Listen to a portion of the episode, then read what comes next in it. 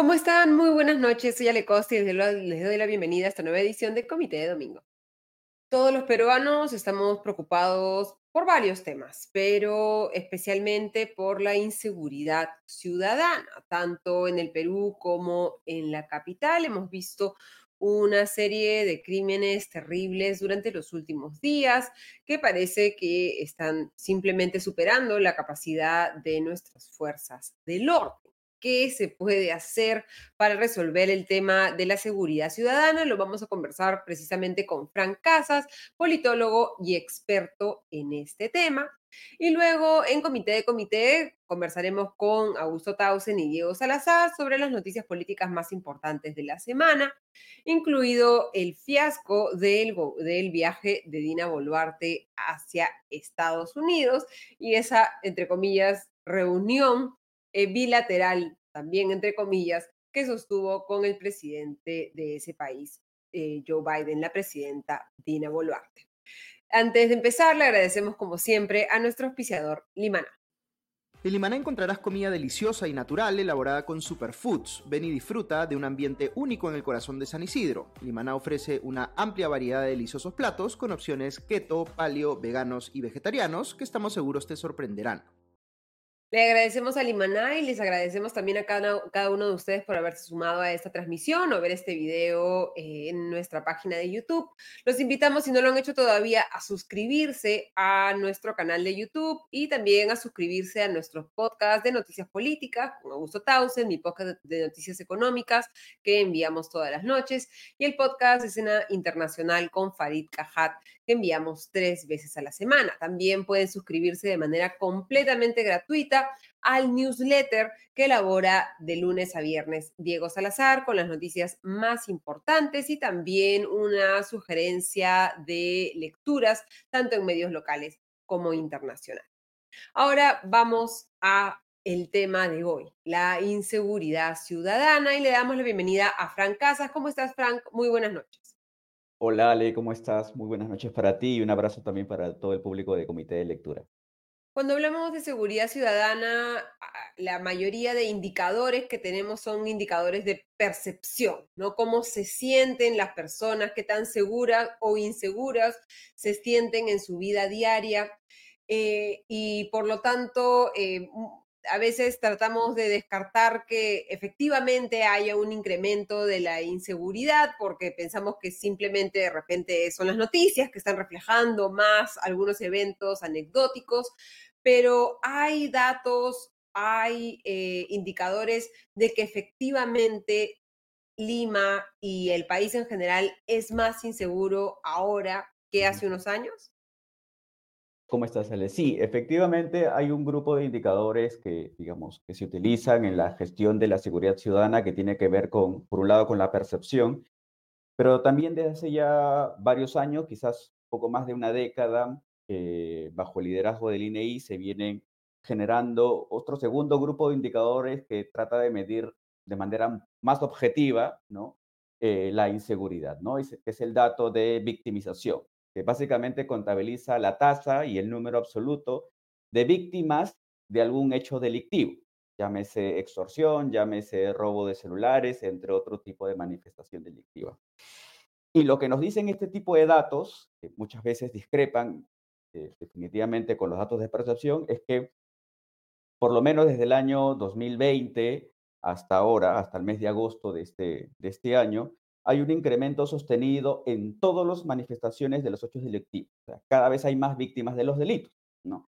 Que ha pasado del 18% que lo teníamos en el año 2020, propio del escenario de la pandemia, que alcanzó eh, niveles de aproximadamente el 26% en los tiempos del gobierno de Pedro Castillo, y que ahora con el gobierno de eh, Boluarte estamos en aproximadamente 28%.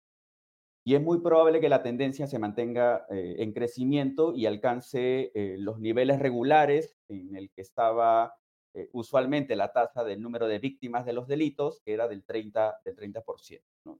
¿Por qué ese Pero retroceso, no? Y te transmito una de las preguntas que nos hace uno de nuestros más fieles seguidores, ¿cómo ese tipo de delincuencia ha aumentado tan rápido? ¿Por qué ese disparo? En principio, pues, hay varios factores que, que explican las diferentes manifestaciones del delito. ¿no? En términos generales, en principio, porque hay una tendencia de recuperación post pandemia. ¿no? Nuestro nivel promedio de tasa de victimización ha sido del 30% en los últimos 15 años. ¿no? La tasa más alta que hemos tenido ha sido en el año 2009 de aproximadamente 40%, pero en general ha sido del 30%. ¿okay? Y cayó en los tiempos de la pandemia, ¿no? porque, digamos, estuvimos encerrados y obviamente muchas manifestaciones delictivas, salvo los temas de violencia de género, violencia sexual, se han mantenido eh, bastante altos, incluso en tiempos de pandemia, pero las otras manifestaciones bajaron. Y ahora entonces lo que se trata es un efecto rebote y está recuperando su pico. Pero también hay que agregarle otras manifestaciones. Por un lado, que a diferencia de otros tiempos, hoy eh, nos encontramos con graves problemas económicos que no los teníamos antes y eso agudiza un poco más las prácticas de los hechos delictivos, entre otras cosas por una cuestión muy racional, ¿no? La búsqueda de eh, recursos económicos de una manera mucho más rápida que el delito lo puede brindar. Y en tercer lugar, porque desde que recuperamos la pandemia, ¿no? Eh, mejor dicho, desde el gobierno de, Pedro Castillo, las políticas de, seguridad ciudadana han sido prácticamente nulas, ¿no? Con medidas o populistas o con poca evidencia de que realmente van a eh, reducir o prevenir los delitos. ¿no? Entonces, ante esa ausencia de capacidad del Estado para resolver y de gestionar mejor las formas como el Estado debe garantizar seguridad, es, digamos, este, sensato pensar en este crecimiento o esta velocidad de recuperación de la tasa delictiva, pues está, es bastante rápida, ¿no? Y es probable que a fin de año lleguemos a ese 30%, si no es que más. Ese es el gran problema. Vemos que es el fenómeno de la inseguridad ciudadana tiene varios orígenes. Y los problemas que tienen varios orígenes requieren soluciones más complejas que ataquen a cada una de eh, eh, esas, esas razones. Pero lo que hemos visto hasta ahora, y, en este gobierno en particular, es que al parecer dictar un estado de emergencia es la solución eh, la, única, la única herramienta en la caja de herramientas al parecer, ¿no? Eh, ¿Qué efectos ha tenido hasta el momento este, este estado de emergencia que se ha dictado en, varios distritos de Lima y en Piura? ¿Y qué más bien se tendría que estar haciendo para reducir esa tasa, esa tasa de victimización que, como bien dices, es un dato duro, in, eh, que no, que no se puede contradecir, digamos, ¿no? Y que seguramente está subrepresentando la realidad también, ¿no? Sí, mira, varias cosas, ¿no? O sea, en principio, un primer efecto es que no reduce el delito y por lo tanto las manifestaciones delictivas, digamos, continúan y van a continuar, ¿no? Porque, como ya se sabe, no existe ninguna evidencia científica, informe técnico, ni del Perú, ni de cualquier otra parte del mundo, que nos dé por lo menos luces de que más estados de emergencia reducen o previenen el delito. No existe. Por lo tanto, es evidente que se están tomando decisiones sobre la base quizás del desconocimiento, de la presión de, algunos actores políticos. Eh, en segundo lugar, es que obviamente eh, las la población se siente ya eh, con, poca, con poca ilusión, con poca esperanza de que realmente el gobierno o el actual gobierno les va a resolver en algún momento algo relacionado al, tema delictivo. Entonces, eso genera evidentemente frustración y desconfianza, entre, otras, entre otros temas, ¿no? de que el gobierno realmente va a, mejorar esta situación. Y por último, en tercer lugar, una de las, de las consecuencias eh, que también genera esta, eh, digamos, incapacidad del Estado de gestionar eh, realmente eh, la seguridad es que muchas personas ya están hartas y quieren tomar la seguridad con sus propias manos, lo que agudiza los riesgos de que haya mayor derramamiento de sangre. ¿no? Es lo que hemos visto, entre otras cosas, las manifestaciones de violencia en ciertas partes de la capital, el Agustino, la Victoria, entre otros lugares. ¿no? Y, esto es, son, son, imágenes que hasta el momento no se ha demostrado fehacientemente que sean eh, verídicas, pero un video como el que hemos visto esta semana, ¿no? De supuestos miembros de la banda criminal eh, Los Gallegos, una facción del tren de Aragua, que amenazan de muerte a mototaxistas de la Victoria como represalia por lo que ellos consideran eh, violencia xenófoba es algo que, que si ya no estábamos asustados o los que no estaban asustados se están asustando muchísimo más, ¿no? ¿Qué, qué está sucediendo y qué solución se podría dar a este incremento ya de el enfrentamiento entre ciudadanos y, y, peruanos y venezolanos en un contexto en el que eh, la gente creo no entiende muy bien qué es lo que está sucediendo, ¿no? Mira, dos, dos cosas esenciales sobre ello, ¿no? Lo primero es que hay que entender de que este tipo de manifestaciones, como lo hemos visto, bastante, digamos, eh, que generan mucho, mucho temor al ver a este tipo de organizaciones criminales, hay que entender de que, digamos, son formas de expresión propias del crimen organizado transnacional. Tenemos a muchas organizaciones, eh, principalmente esta que es extranjera, que está operando las prácticas de, de extorsión. Prácticas que, por cierto, tampoco no es que sean novedosas en nuestro país, ya desde hace varias décadas atrás la hemos sufrido, tanto en Lima, asociado muchas veces al, por ejemplo, a las bandas de, de, construcción civil, pero otras ciudades del norte del país, de la, de la costa norte, también tienen prácticas de extorsión desde hace bastante tiempo atrás. Lo que ocurre, eh, y esto es hipótesis, habría que corroborarlo, es que a diferencia de otros tiempos, en donde incluso vivimos mucha bonanza económica, pues los, las personas, entre ellos empresarios que sufrían estas prácticas de extorsión, pues eh, resolvían el tema, es decir, pagaban, ¿no? Ahora, en un contexto de bastante crisis, entre otras económicas, pues lo que está sucediendo es que las personas pues ya no están reaccionando, no están tratando de resolver de otra manera, em, esperanzada, entre otras cosas, por la seguridad que les podría brindar o no el Estado, cosa que no ocurre, ¿no? Entonces, frente a ello, ahora vemos mayor nivel de amenaza o amedrentamiento mucho más público, justamente en esa lógica de tratar de, atemorizar para que las víctimas finalmente cedan y contribuyan a, a seguir pagando estos cupos, ¿no? Hay que entender que finalmente la manera en cómo el trabaja el crimen organizado es esencialmente económica. Los fines son económicos y utilizan la violencia justamente como una estrategia para, eh, digamos, eh, tratar de que esa bonanza económica fluya, ¿no? Digámoslo así, en términos de, su lógica criminal. Pero por otro el chorreo, el chorreo hacia la delincuencia.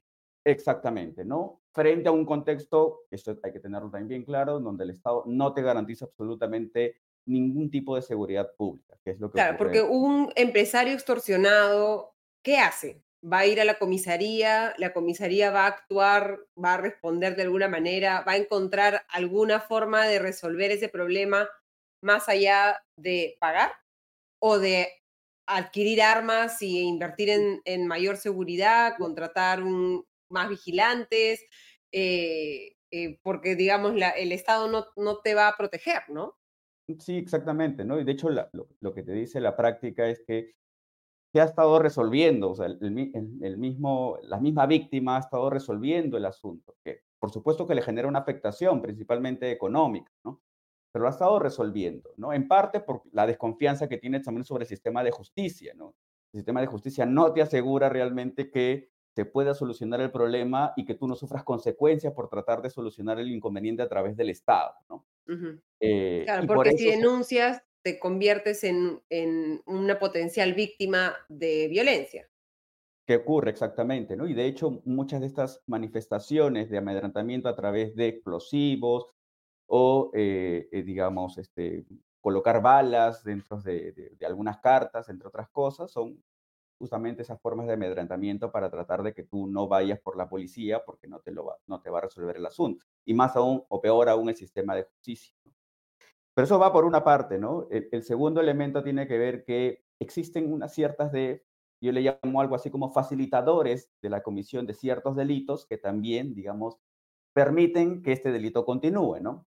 Uno de ellos tiene que ver precisamente con eh, los teléfonos celulares, ¿no? De acuerdo a los datos del INEI, datos, por cierto, del 2019 y no se ha vuelto a actualizar la información, pero por lo menos tenemos ese, ese, dato, es que eh, más del 70% de los empresarios de cualquier nivel que han sido extorsionados lo han sido a través de los teléfonos celulares.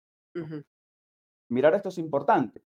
Entonces, parte para hacer más difícil la actividad delictiva, parte por controlar sobre todo este gran mercado de celulares robados, ¿no? Que por cierto llamo mercado, porque no solo se trata de un delito, sino que, digamos, hay una serie de, de sectores y de estructura y de, actores que participan en este negocio que es bastante eh, rentable, más de 2.8 millones de soles que se movilizan diario a través de este mercado. Y son con estos celulares que los delincuentes, o muchas veces los delincuentes, lo utilizan para extorsionar. Lo interesante de este punto es que para que este teléfono deje de, digamos, de ser utilizado como una herramienta para los extorsionadores, lo que se debe hacer es que este teléfono pierda valor en el mercado. Y para que pierda valor en el mercado económico, es necesario, por ejemplo, entre otras cosas, hacer que no se puedan activar a través de una línea telefónica. Pero hoy también sabemos que existe un gran mercado ambulatorio ¿no? de chips de telefonía celular que en parte trabaja con cierto nivel, digámoslo así, de complicidad ¿no? comercial de las empresas operadoras de telefonía, ¿no? Que están al tanto de lo que sucede y de ese vínculo, porque Obsitel también lo ha hecho evidente, pero ellos se resisten a, digamos, tratar de que este mercado sea regulado, controlado, ¿no? De hecho, el año pasado pusieron una demanda eh, de amparo, ¿no? Para evitar de que se les, eh, se les corte este tipo de actividad económica. Entonces, mirar esto no digo que necesariamente eh, se tenga que cortar ¿no? o prohibir, es lógico porque este, estamos ante un mercado económico, pero sí es necesario articular e ir más allá que, la, eh, digamos, cuando pensamos en medidas de seguridad, ir más allá de la lógica policial y atender también otros elementos, otros factores que tienen un sentido netamente económico y que también pueden ayudar y contribuir a la prevención situacional del delito, en este caso de la extorsión controlar el mercado ambulatorio de chip y controlar el mercado de eh, negro de celulares robados puede contribuir justamente a hacerle por lo menos más difícil el trabajo de los extorsionadores. Pero eso ameritaría pues una política de seguridad mucho más amplia y mucho más integral que usualmente no se suele hacer. Claro, pero incluso pensando solamente en la actuación policial, todas las personas a las que nos han robado un celular sabemos a dónde se lo han llevado y dónde lo han vendido, ¿no? Que es en las Malvinas. Eh, eh, y no, y, pese a que todos lo sabemos, la policía lo sabe, el Ministerio del Interior lo sabe, sigue manteniéndose ese, como tú bien dices, mercado de celulares robados prácticamente eh, al margen de la ley. Sí, efectivamente. En parte tiene que ver, de nuevo, ¿no? Con esta lógica de, oye, si tú quieres controlar un mercado de naturaleza económica, tú, lo sabes bastante bien, ¿no? Pues no basta simplemente con establecer mayores penas, ¿no? Como que si el delincuente por esa razón va a tener miedo y ya no va a delinquir, ¿no? Eso no afecta en demasía este tipo de mercado que es muy rentable y por lo tanto los incentivos son bastante altos, sino que hay que trabajar también sobre esta cadena de suministro que hace que este celular robado vuelva a ingresar al sistema formal, digámoslo así, o al sistema económico, ¿no? Porque muchos de estos celulares robados, como bien lo dices tú, pues se venden, se venden, incluso a veces hasta te dan boleta por, por, esa, por ese celular que pasa como de segunda mano.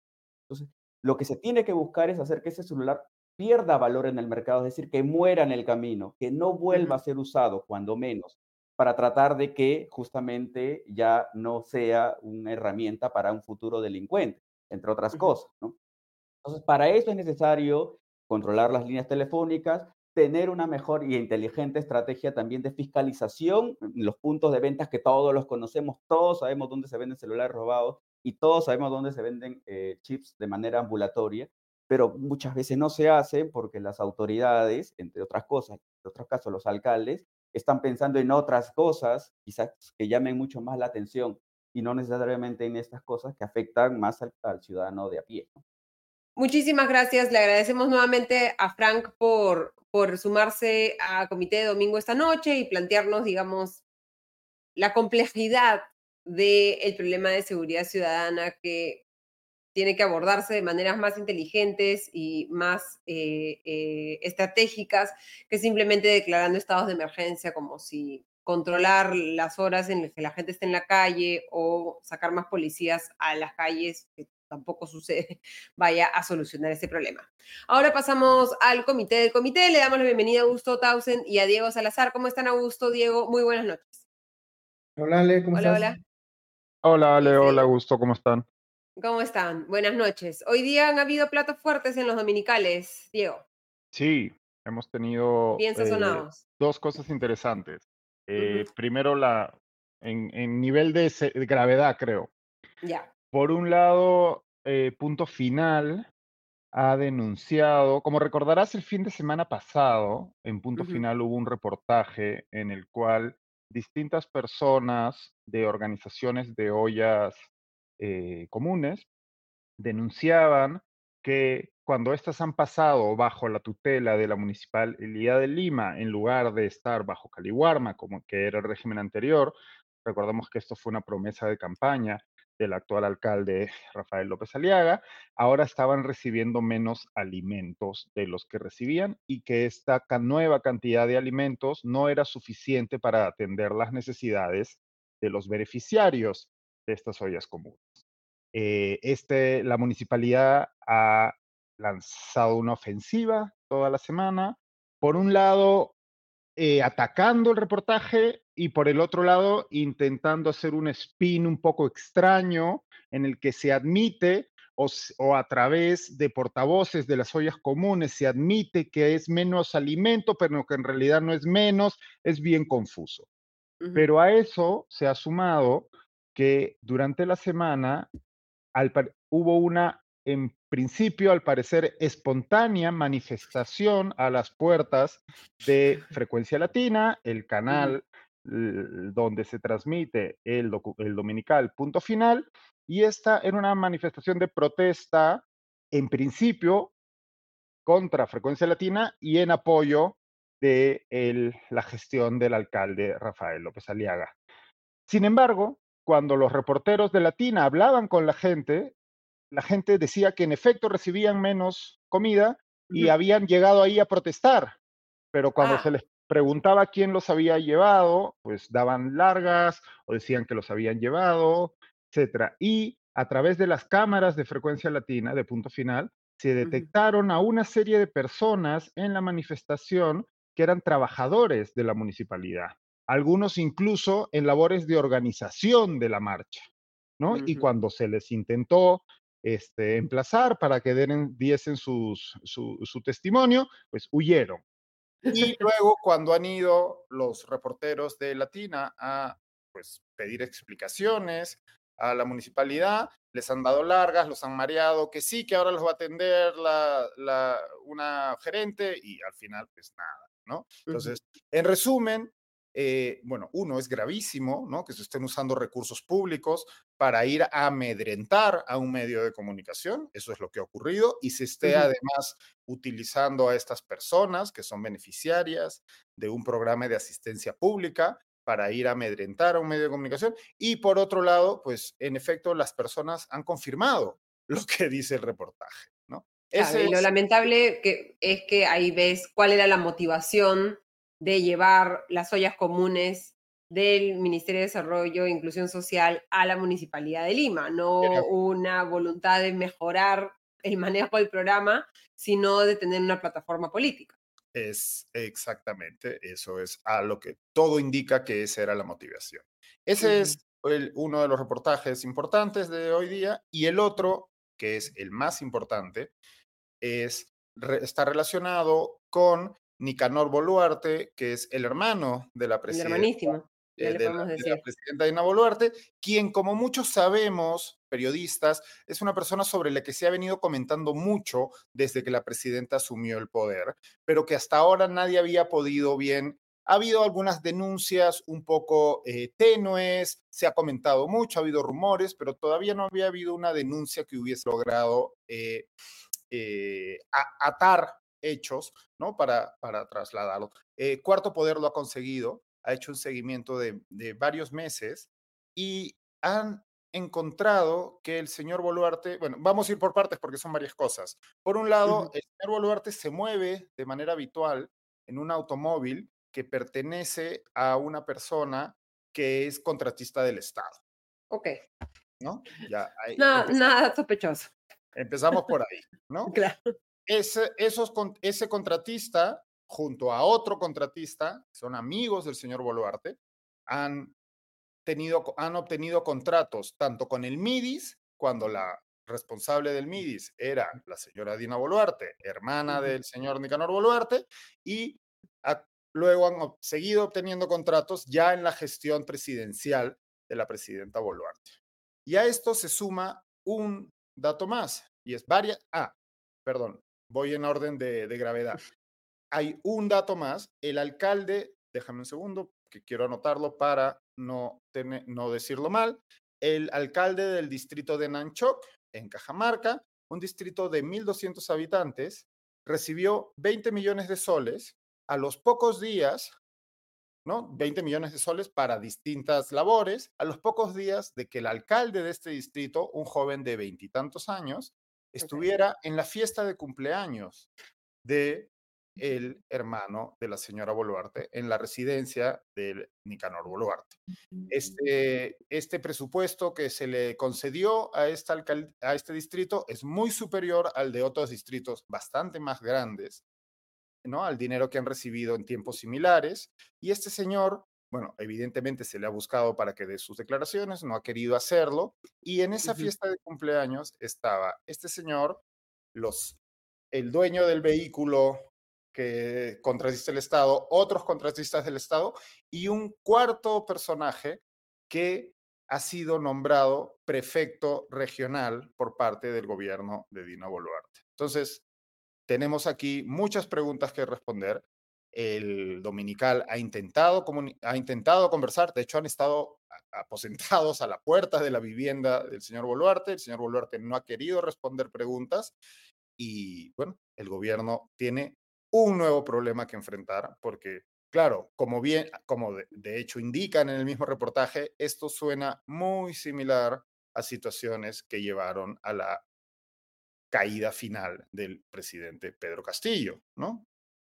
Porque si hay, si digamos, si había una exigencia al gobierno de Dina Boluarte, era que se acabara la corrupción, que esta, que, digamos, de la que supuestamente ella no había participado, pero lo que vemos ahora es... Claro, pero además recordemos que esto, pese a que el señor eh, Otaro la sale a decir todos los días que en este gobierno nadie toca un centavo, tenemos a sus amiguísimas recibiendo contratos del Estado, tenemos al hermano de la presidenta Boluarte eh, y, y, con amigos beneficiados por el gobierno. Tenemos en el, el, Ministerio de Salud gastando cientos de miles de soles en almuercitos que nadie entiende de dónde vienen y así se van acumulando esto. Y ni siquiera estamos, hemos entrado a tallar todavía con lo que vamos a hablar probablemente ahora, que es eh, este, este ridículo internacional que hemos sufrido esta semana. ¿no? Augusto, sobre este tema, sobre el hermanísimo, ¿cómo, cómo lo ves? Yo también he venido escuchando bastantes rumores en, en las últimas semanas, bueno, ya hace algún tiempo, sobre el rol que tiene el hermano en la, presidenta, uno escucha también que hay una tensión interna en el gabinete porque aparentemente está enfrentado con, con el mismo Tarola, pero todo esto es especulación que uno escucha, digamos, ¿no? Entonces lo, lo importante de este reportaje es que ya eh, identifica eh, eh, personajes con nombre propio, con, con, situaciones donde aparentemente están sacando ventaja de la relación que tienen con, con el hermano de la presidenta. Hay una conexión también, como decía Diego, previo al cambio de gobierno, es decir, cuando Dina Boluarte todavía era ministra. Entonces se ve que algunas de las personas que ahora figuran, digamos, en estas conversaciones también habían sido beneficiados cuando Dina Boluarte era ministra de eh, Desarrollo, Inclusión, Inclusión y Desarrollo, el MIS. Y eso hay que, hay, que, hay que profundizar en eso más, ¿no? Para entender si, si, si, si son cosas que vienen desde el gobierno anterior o no. Yo tendería a pensar que si hay, eh, eh, digamos, pensaría yo que sí hay mucho que averiguar sobre la gestión de, de Boluarte en el MIDIS. Hay, ha habido continuidad también con el rol que ha tenido el, que luego la sucedió en el MIDIS. En fin, hay un montón de cosas que mirar ahí. Eh, y creo que, digamos, este, ya este reportaje Cuarto Poder va, va a levantar un poco las alertas por ese lado, ¿no? Claro, porque es, como decía Diego, bastante similar a si cambiamos los nombres, ¿no? tendría que darse el mismo tratamiento en el Congreso a cómo se trató el tema de Jennifer Paredes y en, el alcalde de Anguía, eh, José Nenil Medina Guerrero, ¿no? y en la eh, Fiscalía. y la Fiscalía, ¿no? Congreso y Fiscalía, ¿no? Sí, em, yo diría que hay la misma preocupación porque puede tratarse de casos muy parecidos. Puede haber una diferencia a nivel probatorio, ¿no? Porque en el caso de Jennifer, em, la hija eh, cuñada del eh, anterior presidente, había video, por ejemplo, ¿no? Entonces ese video era una prueba muy contundente para construir un caso de tráfico de influencias, por ejemplo. ¿no? Entonces, me parece que son conductas muy parecidas. Eh, eh, me hace pensar, cosa que ya yo más o menos venía pensando de hace tiempo atrás, que es que no hay muchas diferencias entre este gobierno y el anterior, hay muchas continuidades, ¿no? En estos temas inclusive, este, pero hay que ver un poco, digamos, qué es lo que se, se, puede ir eh, obteniendo a nivel de pruebas o, mayor información que permite entender lo que está pasando en estos casos. ¿no? Digamos que hay también una preocupación ahí que puedan tener ciertas personas en el sentido de que la fiscalía no ha, no ha tenido, digamos, un interés particularmente intenso en investigar casos vinculados al gobierno, ¿no? Este, y ahora vamos a ver pues, si lo hace o no, ¿no? Sí, ¿no? Y bueno, al parecer sí, sí ha habido, creo yo, un giro, al menos en el discurso, ¿no? Del tratamiento de algunas bancadas respecto a Dina Boluarte esta semana, luego de esta vergüenza internacional, ¿no? De, la, la, subida de, escalera de la mano con Joe Biden, eh, anunciada por la Cancillería como una reunión bilateral, ¿no? Que además se citaba como una de las eh, de los argumentos para pedirle al Congreso la aprobación del permiso de viaje a Dina Boluarte, ¿no? Entre el 1 y el primero y el 4 de, de noviembre y señalaba el documento enviado al Congreso que había una cita confirmada, una reunión bilateral confirmada con Joe Biden, confirmada por la Embajada del Perú en los Estados Unidos reunión que no se dio, la Cancillería ha explicado que por falta de tiempo se achicaron las horas, no, me acuerdo cuál era la, frase exacta, pero que era una, vergüenza de argumentación y ahora va a tener que ir la canciller al Congreso a dar explicaciones, al menos a la Comisión de Relaciones Exteriores, ¿no? Augusto, ¿cómo, has visto esta nueva patinada internacional y diplomática del gobierno?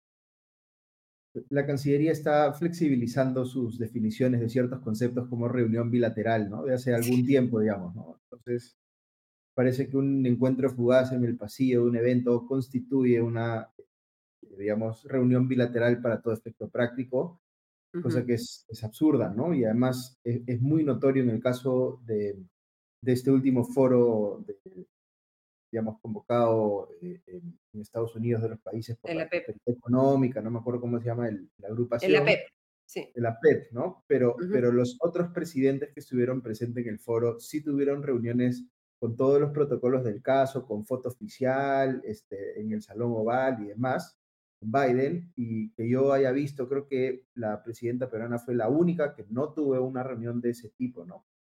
Y luego ha salido un tuit del subsecretario de Estado, que fue anteriormente embajador en Perú, ¿no es cierto? Eh, Brian Nichols, diciendo que sí hubo una reunión, ¿no? Y que según, según lo pactado, pone. Pues claro, este, eh, uno ve eso y parece que por alguna razón están tratando de lanzarle un salvavidas a Dina Boluarte, pero ese salvavidas, este, eh, digamos, termina eh, eh, generando más dudas, porque si, si lo pactado fue tener una reunión en los, en los pasillos o hablar un par de minutos terminado el evento, e, eso lo que da a entender es que nuestra Cancillería no tiene pues ningún peso específico propio, al punto que cuando pide una reunión le dicen, ya no te preocupes, te voy a dar un ratito pues en el pasillo para que converses con Biden, ¿no? para que te agarres de la mano, para que te agarres de la mano y suban la escalera y hablen de, temas de interés bilateral, era el, el, fraseo del titular de la Cancillería, ¿no? Como si una reunión bilateral y conversar en un pasillo sobre temas de interés bilateral fuera más o menos lo mismo. Diego, ¿qué tan? ¿qué tan ¿Lloramos o nos reímos? Solamente para terminar el comentario, Ale, o sea, sí, yo creo que si, si, realmente ese hubiese sido, ese hubiese sido la, la, la propuesta de la, digamos, del Departamento de Estado americano de tener la reunión bilateral en esas condiciones, el Perú tendría que estar emitiendo una carta de protesta, ¿no? Tendría que estar diciendo, ¿cómo es posible que a mí me den estas condiciones cuando le están dando a los demás reuniones con todos los protocolos del caso? Pero obviamente, pues, eso no es lo que ha pasado y lo que genera la duda es qué es lo que lleva pues, a Nichols a tener que, que lanzar este salvavidas. Diego. Sí, a ver, yo, nosotros hemos estado, evidentemente, como todos los periodistas, creo, muy obsesivos con este tema y puntillosos y ateniéndonos a los datos. Entonces, me gustaría, solo para que la gente entienda, porque imagino que habrá gente que nos está viendo que puede no entender la gravedad de esto, ¿no? En el documento presentado ante el Congreso para solicitar, ¿no? El Congreso presenta un proyecto de, eh, perdón, el Ejecutivo presenta ante el Congreso un proyecto de resolución para solicitar el permiso de viaje de la presidenta. El Congreso tiene la potestad constitucional de otorgar o no el permiso a la presidenta para salir del Estado, del país. En ese, además, tenemos toda esta discusión actual sobre si el que la presidenta en las condiciones actuales, léase, sin vicepresidentes, pueda abandonar el país, es constitucional o no, porque la ley que se aprobó no modificaba la constitución no hubo un proceso de modificación de la Constitución. Pero bueno, ese es otro tema. Pero en ese documento que se presentó al Congreso decía, y voy a leer textualmente, adicionalmente, el viaje de la señora Presidenta de la República permitiría agendar reuniones bilaterales sobre asuntos de interés compartido con otros jefes de Estado o gobierno de los países integrantes de la iniciativa APEP. Punto. Cabe resaltar que la Embajada de Perú en los Estados Unidos ha informado de la confirmación de la realización de una reunión bilateral entre la presidenta de la República y el presidente Biden en su calidad de anfitrión de la cumbre inaugural. Eso es lo que dice el documento que ha presentado el Ejecutivo ante el Congreso para pedir el permiso. Y de hecho, muchos congresistas que habían expresado su duda ante la necesidad de este viaje accedieron a votar a favor por esta confirmación, que además la presidenta se encargó de decir una y otra vez, etc. Luego de todo el bochorno este, la Cancillería ha dicho lo siguiente. Respecto a la noticia en el Perú sobre la reunión bilateral entre la presidenta Boluarte y el presidente Biden, que fue confirmada el 30 de octubre por la Casa Blanca y reconfirmada anoche, 2 de noviembre, esta no se llevó a cabo con el protocolo que caracteriza las reuniones bilaterales en razón de que luego de la reunión de todos los presidentes y sus delegaciones con la secretaria del Tesoro de los Estados Unidos conforme la agenda, los tiempos quedaron cortos. Entonces, como bien decía Augusto, aquí hay dos posibilidades. O nos han mentido o la Cancillería no vale un centavo. No tiene ningún peso específico, ningún peso, y el gobierno de Estados Unidos sencillamente ha decidido cancelar una reunión pactada. Esto probablemente no es cierto y tenemos indicios para pensar de que eso no es cierto porque todos hemos podido ver en la agenda que se compila, ojo, esto también hay una confusión. A diferencia de en otras administraciones norteamericanas, la presidencia Biden no hace pública una agenda oficial día, día a día. En, en, administraciones anteriores eso ocurría así. Yo recuerdo cuando, el, cuando Obama había una agenda pública en la página web de la Casa Blanca. Ahora no es así. Lo que tenemos es una herramienta creada por una persona privada que recoge las informaciones que existen y, y crea una agenda. En la agenda del presidente Biden, que es creada por esta herramienta, nunca hubo ninguna reunión con la presidenta Boluarte que probablemente si es que hubiera habido que cancelar una reunión pactada, pues hubiera estado en un inicio, como sí estaban las reuniones con el presidente de República Dominicana y con el presidente Gabriel Boric de Chile. Entonces, esto es un bochorno. Y además nos han mentido, siguen mintiendo, porque ahora el, todos los ministros salen a defender lo que ha ocurrido y a decir que sí hubo una reunión bilateral cuando evidentemente no ha habido ninguna reunión. Y aquí yo no entiendo cómo es posible que la canciller no renuncie de inmediato, ¿no? Bueno, sí entiendo, porque este gobierno, como hemos repetido en este foro infinidad de veces, la verdad y la ciudadanía les valen dos pepinos. No tienen ningún respeto por la ciudadanía y no tienen ningún respeto por la verdad. Mienten con un descaro que me hace recordar exactamente al mismo con el que mentía el gobierno del expresidente Pedro Castillo a mí me molesta que las personas que se indignaban ante ese irrespeto por parte de Castillo, y aquí nosotros nos indignábamos y lo denunciábamos, parecen no indignarse y no denunciar.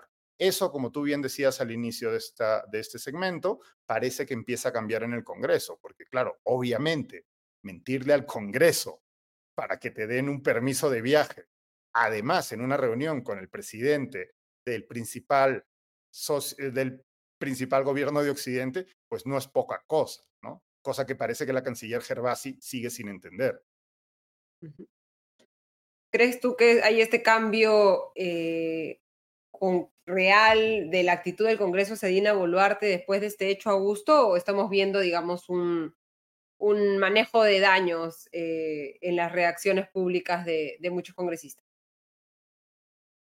Yo creo que van a haber, va a haber cambios a título individual de algunos congresistas que van a salir de repente más cuestionadores o quizá un poquito más agresivos eh, en el discurso, no creo que esto implique que vaya a haber una censura de la, de la ministra de Relaciones Exteriores, ni menos aún una vacancia, porque todavía sigue siendo dominante, me parece, el escenario en el que al Congreso le conviene coexistir con la presidenta Boluarte.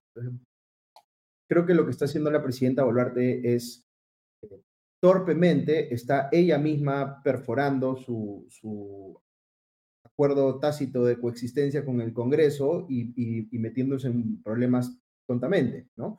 Lo que debería pasar en una situación, si estuviéramos en un, como siempre, a veces digo antes de hacer el comentario, si estuviéramos en un país normal, ¿no? Lo que tendría que pasar aquí es una interpelación y probablemente una censura de la ministra de Relaciones Exteriores, porque eh, eh, en el Perú el presidente o la presidenta no tiene responsabilidad política. Es decir, si se mete en una embarrada, este, el ministro Ramos es el que tiene que eh, caer, ¿no? Este, rueda la cabeza del ministro Ramos y de esa manera se soluciona o se hace control político, ¿no? Lo que debería pasar aquí es deberían censurarse a la ministra de Relaciones Exteriores. Este, creo que no va a pasar. Bueno, quién sabe, veremos qué pasa en la discusión en el Congreso, pero mi, mi pronóstico sería que es poco probable que pase todavía pero va a haber un momento en el cual ya el Congreso no va a aguantar tanto la situación, si va, va a proceder con censuras cuando sienta que la presión de la ciudadanía es muy fuerte, ¿no? Por ejemplo, el tema de seguridad ciudadana que tú estás hablando antes con, con Frank, ese tema sí puede ser un gatillador de una censura, ¿no? Este, en fin, vamos a tener que, ir viendo cómo, cómo evoluciona la cosa, pero sí me llama la atención, y eso lo hemos comentado también en sesiones anteriores, el, el nivel de, de, de defensa que uno escucha de alguno de los ministros sí, pero ardorosa, ¿no? Por ejemplo, me, me llama mucho la atención la ministra de Vivienda, eh, Jania Pérez de Cuellar, ha dicho que eh, el gobierno está batallando la, la, dictadura de la sospecha, una cosa así ha dicho, ¿no? Este, que ya, ya pues este, es, es absurdo, ¿no? Porque, digamos, es evidente que aquí ha habido un engaño al Congreso, como decía Diego, se, se, le ha hecho creer al Congreso que iba a haber una relación, una reunión bilateral con el presidente de Estados Unidos, y por más lío interno que tú puedas tener a nivel político, no vas a negarte pues a una reunión bilateral con el presidente de Estados Unidos, algo que es absolutamente importante para un país poder tener, ¿no? Pero se, se ha presentado este viaje pues con la, eh, em, eh, digamos, con el ofrecimiento de que se iba a tener esa reunión y parece que no había nada, ¿no? Y lo que sí creo que va, va a pasar en el Congreso, seguramente lo va a pedir, es le van a pedir al gobierno que den, que entregue la documentación que sustenta las tratativas con el gobierno de Estados Unidos, ¿no? Porque ellos dicen que había una confirmación. Ok, ¿cuál es el documento que prueba esa confirmación? Un correo, este, eh, una carta formal, etcétera, ¿no? Y seguramente el, gobierno tratará de zafar cuerpo diciendo, no, esos son documentos que no deben hacerse públicos, ahí secreto de Estado, en fin, cualquier rollo van a tratar de hacer para no tener que revelar esos documentos porque seguramente no tienen nada que revelar, ¿no? o nada que demuestre que efectivamente estaba coordinada o estaba pactada esa reunión. Claro, la ministra de Vivienda, Jane Pérez de Cuellar, ha dicho ¿no? que eh, las críticas contra Boluarte se deben a la dictadura de la suspicacia, ¿no? instalada en, en, la sociedad. como si, como si eso no fuera, digamos, un reflejo normal en una democracia, ¿no? Todos debemos ser suspicaces frente al, al, a, los políticos y al poder en general, ¿no?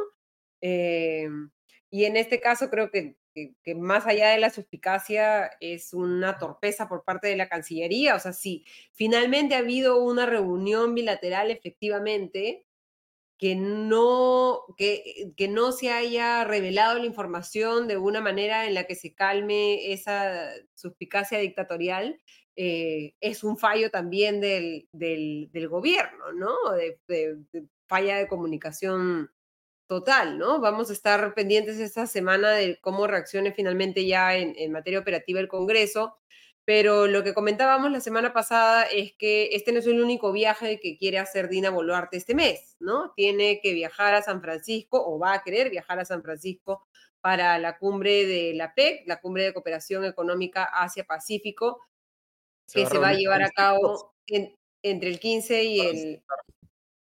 ¿Mm? Claro, que es la quincena de noviembre y que Perú supuestamente tiene que recibir la presidencia del APEC, ¿no?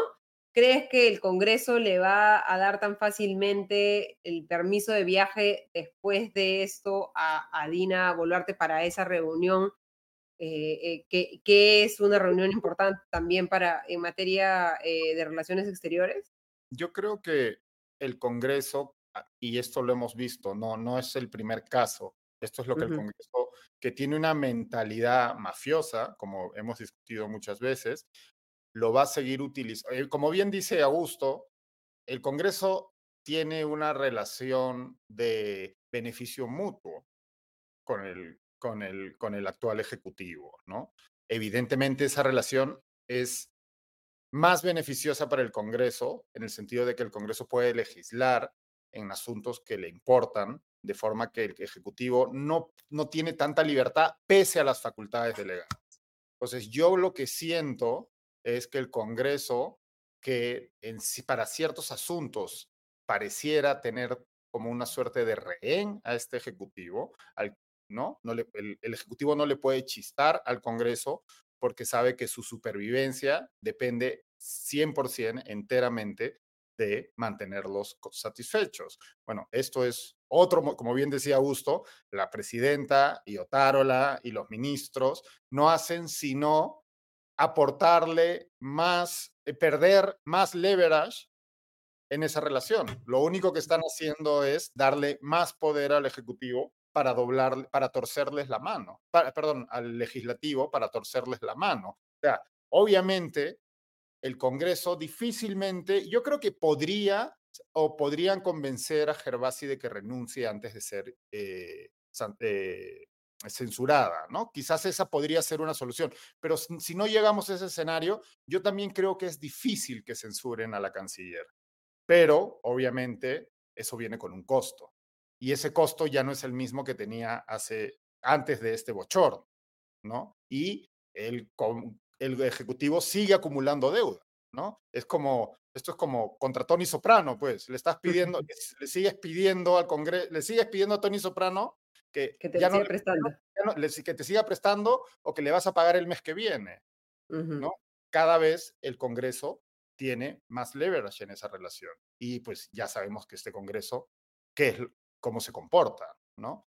y obviamente, si vamos a recibir la presidencia eh, intempore de APEC, el Congreso tiene que autorizar ese viaje. Lo que va a hacer es cuánto, nos va a cuánto le va a costar al Ejecutivo esa autorización porque vamos a hacer sede el próximo año, ¿no? Y ahí sí sería una vergüenza, una nueva vergüenza internacional si es que la presidenta no, no, no llega a ir para... para... las negociaciones detrás de cámara, el primero uh Tarola les va a tener que ofrecer que se lleven los leones de la puerta, yo qué sé, ¿no? O sea, esperemos que, que, no sea la negociación con la ley de presupuesto que se está debatiendo y que se tiene que aprobar este, este mes de noviembre, ¿no? En la que en la que están todas las obras que se tienen que hacer el próximo año. ¿no?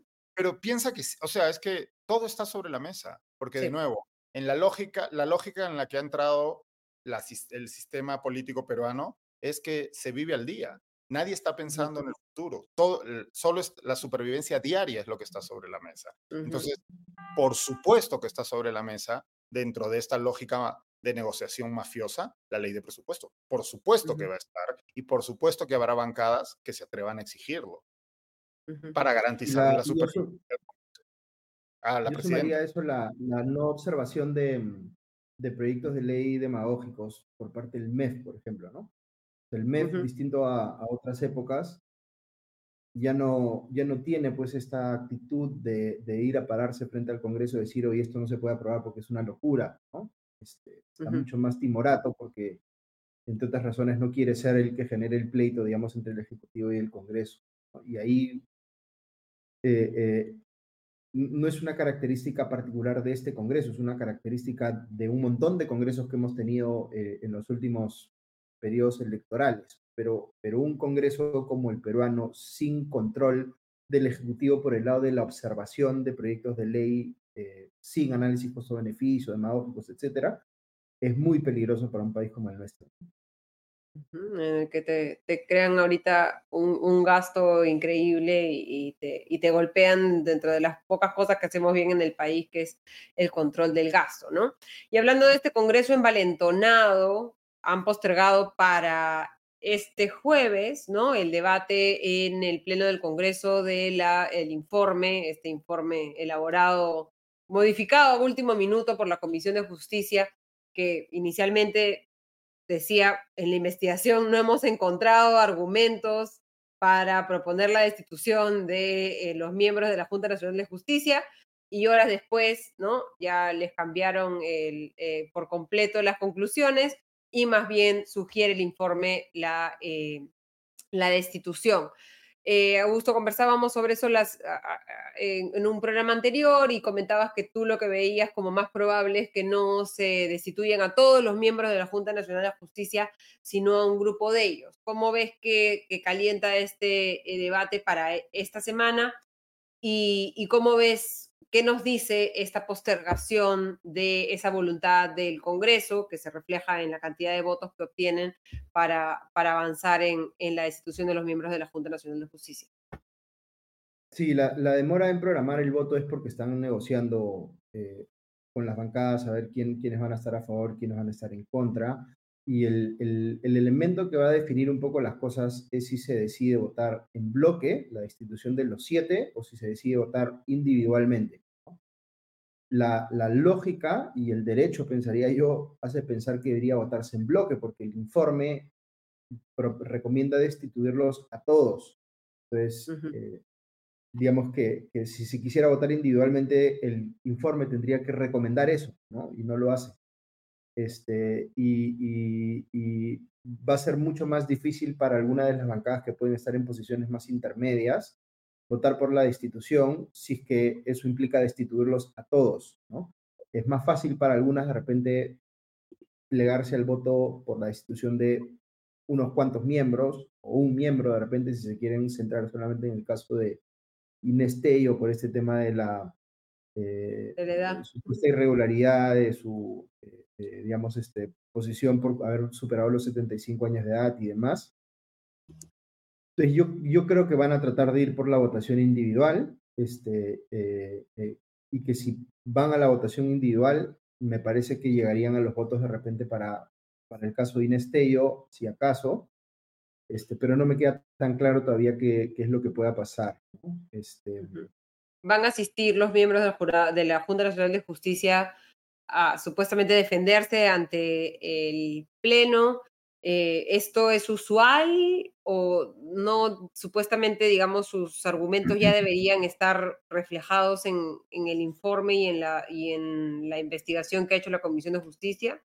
Es que ese es uno de los problemas, pues no, no es un proceso que esté regulado al detalle, no está regulado al detalle en el reglamento del Congreso, no se sabe exactamente cómo se debe llevar a cabo y por tanto en, en, en ausencia de, de, regulación más clara, el Congreso interpreta y establece un procedimiento que en mi opinión no es, eh, eh, eh, digamos, no cumple a cabalidad con el derecho al debido proceso, por un montón de cosas que han pasado, ¿no? Desde el primer momento que se planteó que fuese un proceso sumario, pensando en que todo se cerrara en dos semanas, eh, luego la discusión en la comisión misma, el hecho de que se preparó un informe por parte de la Secretaría de la Comisión, pero luego votaron sobre un informe que no existía, ¿no? Eso, por ejemplo, es... es que no se había terminado de redactar, con cargo a redacción. Es increíble que se, o sea... Yo, es como yo, que tú firmaras un contrato con cargo a redacción, es como, como, como tú... O sea, no, ya, están aplicando por analogía aquí ciertas prácticas parlamentarias, ¿no? Porque cuando, cuando se discute un proyecto de ley, sí se puede discutir y, se puede negociar un texto sustitutorio, digamos, y aprobar algo con cargo a ese texto sustitutorio, porque has definido el texto mismo ahí, ¿cierto? Pero aquí se está queriendo aprobar eh, de esta manera un informe que imputa, supuestamente, ¿no es cierto? Imputa falta grave. Entonces tendría que decir exactamente con argumentos, con claridad, con, con, todo el detalle del caso, cuál es la falta grave para que el congresista se sienta cómodo de poner su, firma, digamos, en ese dictamen, ¿no es cierto? Este, y han votado sobre un texto que ni siquiera han visto. ¿Por qué? Porque eso, eso de decir con cargo a reacción no significa nada, simplemente significa que la gente quiere, los miembros de la comisión, en este caso mayoritariamente querían destituir, no importa por qué, ¿no? Y esto es bien, es bien llamativo porque eh, ya, ya este, este nivel de polarización este, ideológica está siendo, a mi criterio, inclusive algunos constitucionalistas reputados estén ya casi que desvariando en sus opiniones sobre este tipo de temas, porque ya algunos están diciendo que, algunos constitucionalistas que yo he escuchado decir cosas como que el control político del Congreso es absolutamente discrecional, que no tiene ninguna limitación, que si les da la gana los votan y punto, no hay nada más que discutir. Este, y se están dejando llevar pues mucho más por sus preferencias políticas, ¿no es cierto? Este, que por su entendimiento del derecho, ¿no? Y eso me da mucha pena porque hay gente que debería estar más bien aclarando este debate y, haciendo ver que más allá de las preferencias que cualquiera de nosotros pueda tener, este, si las tiene, eh, eh, eh, el derecho es el mismo, digamos, ¿no? Y, y, hay ciertas cosas que son bien jaladas de los pelos en las interpretaciones que están dando algunas personas. Diego pues es otro tema más en el que el Congreso ahora, si es que existía algún resquicio de sensatez en el Ejecutivo y podía intentar interceder para que el Congreso no llevara a cabo este atentado contra nuestra democracia, pues ahora va a estar ese resquicio.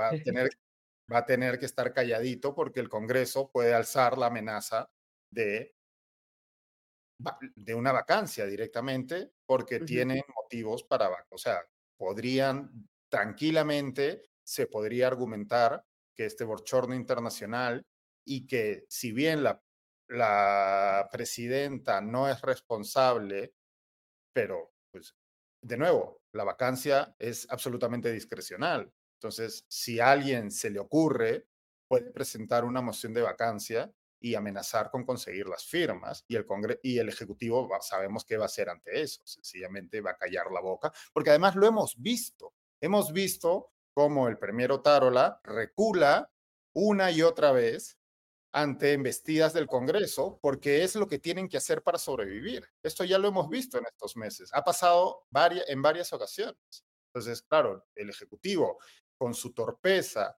su desdén por la verdad, y su, y su desinterés por las preocupaciones ciudadanas, lo único que hace es darle más armas al Congreso para tenerlo más sojuzgado. Entonces, ahora este, este hecho, que es probablemente la discusión política más importante que, que hemos tenido en los últimos años en nuestro país, quitando este, el episodio del intento de golpe de Estado de, de Pedro Castillo, que se, solucionó de la manera adecuada, por suerte, pero quitando eso, esto que está ocurriendo es el episodio político más importante de nuestra democracia en los últimos 20 años, probablemente. Y el Ejecutivo está atado de manos. Y vamos a estar todos pendientes. Dije jueves, es el miércoles, me, aclara eh, bien Kenneth que está programado este debate en el Pleno del Congreso y vamos a analizarlo todo lo que suceda, esperemos que no suceda, y lo que no suceda el próximo domingo en Comité de Domingo. ¿Algún otro tema, Gusto, que te preocupe esta semana, al que hay que prestarle atención?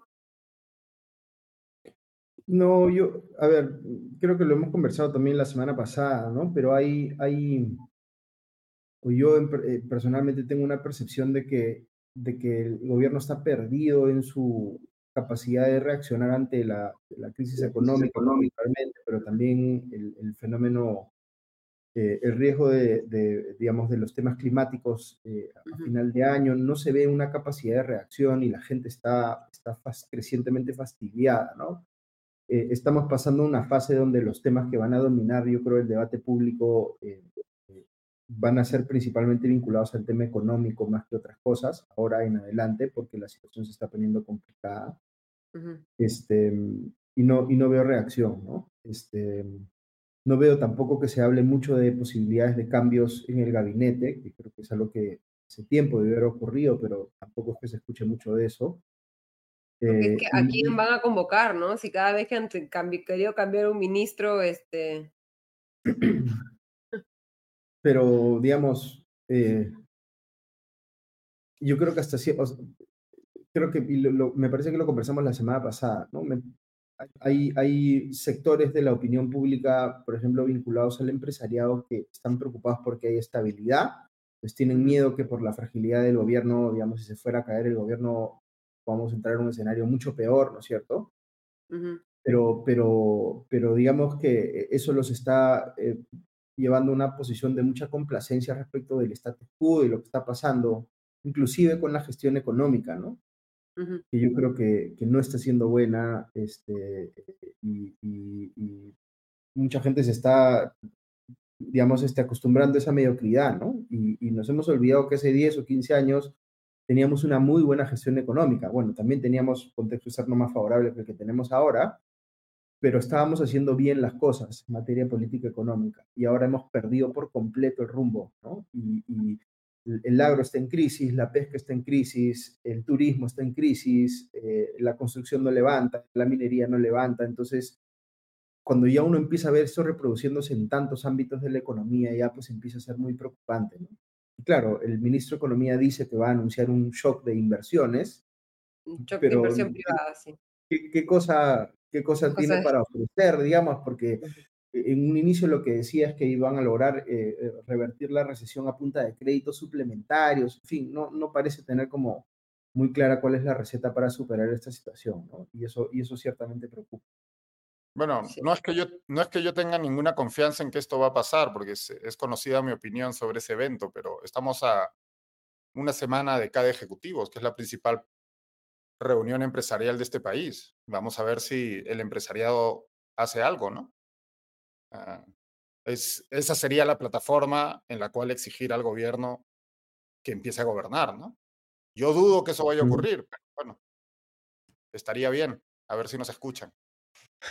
Vamos, vamos a, ver, eh, yo voy a estar pendiente esta semana de ese shock de inversión privada, ¿no? En, en, el caso del Ministerio de Economía y Finanzas hemos visto muchas expectativas este, que terminan siendo eh, no satisfechas, ¿no? Se anunció el propio ministro de Economía dijo, llega la recuperación en julio, no llegó, ¿no? No hay recesión, de ahí sí hay recesión.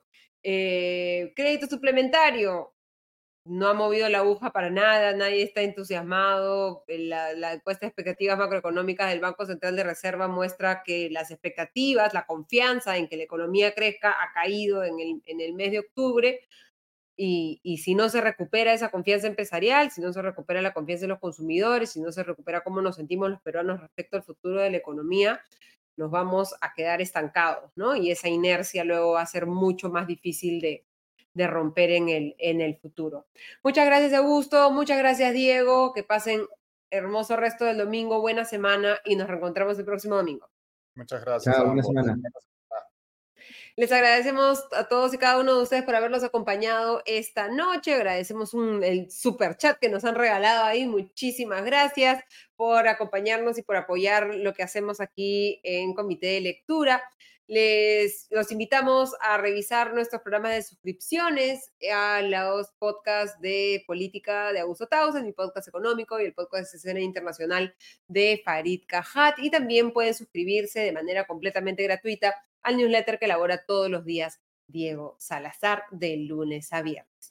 Muchas gracias a todos. Compartan esta, este contenido con quien creen que pueda estar interesado en estos temas. Excelente semana para todos ustedes. Nos reencontramos el próximo domingo. Hasta entonces.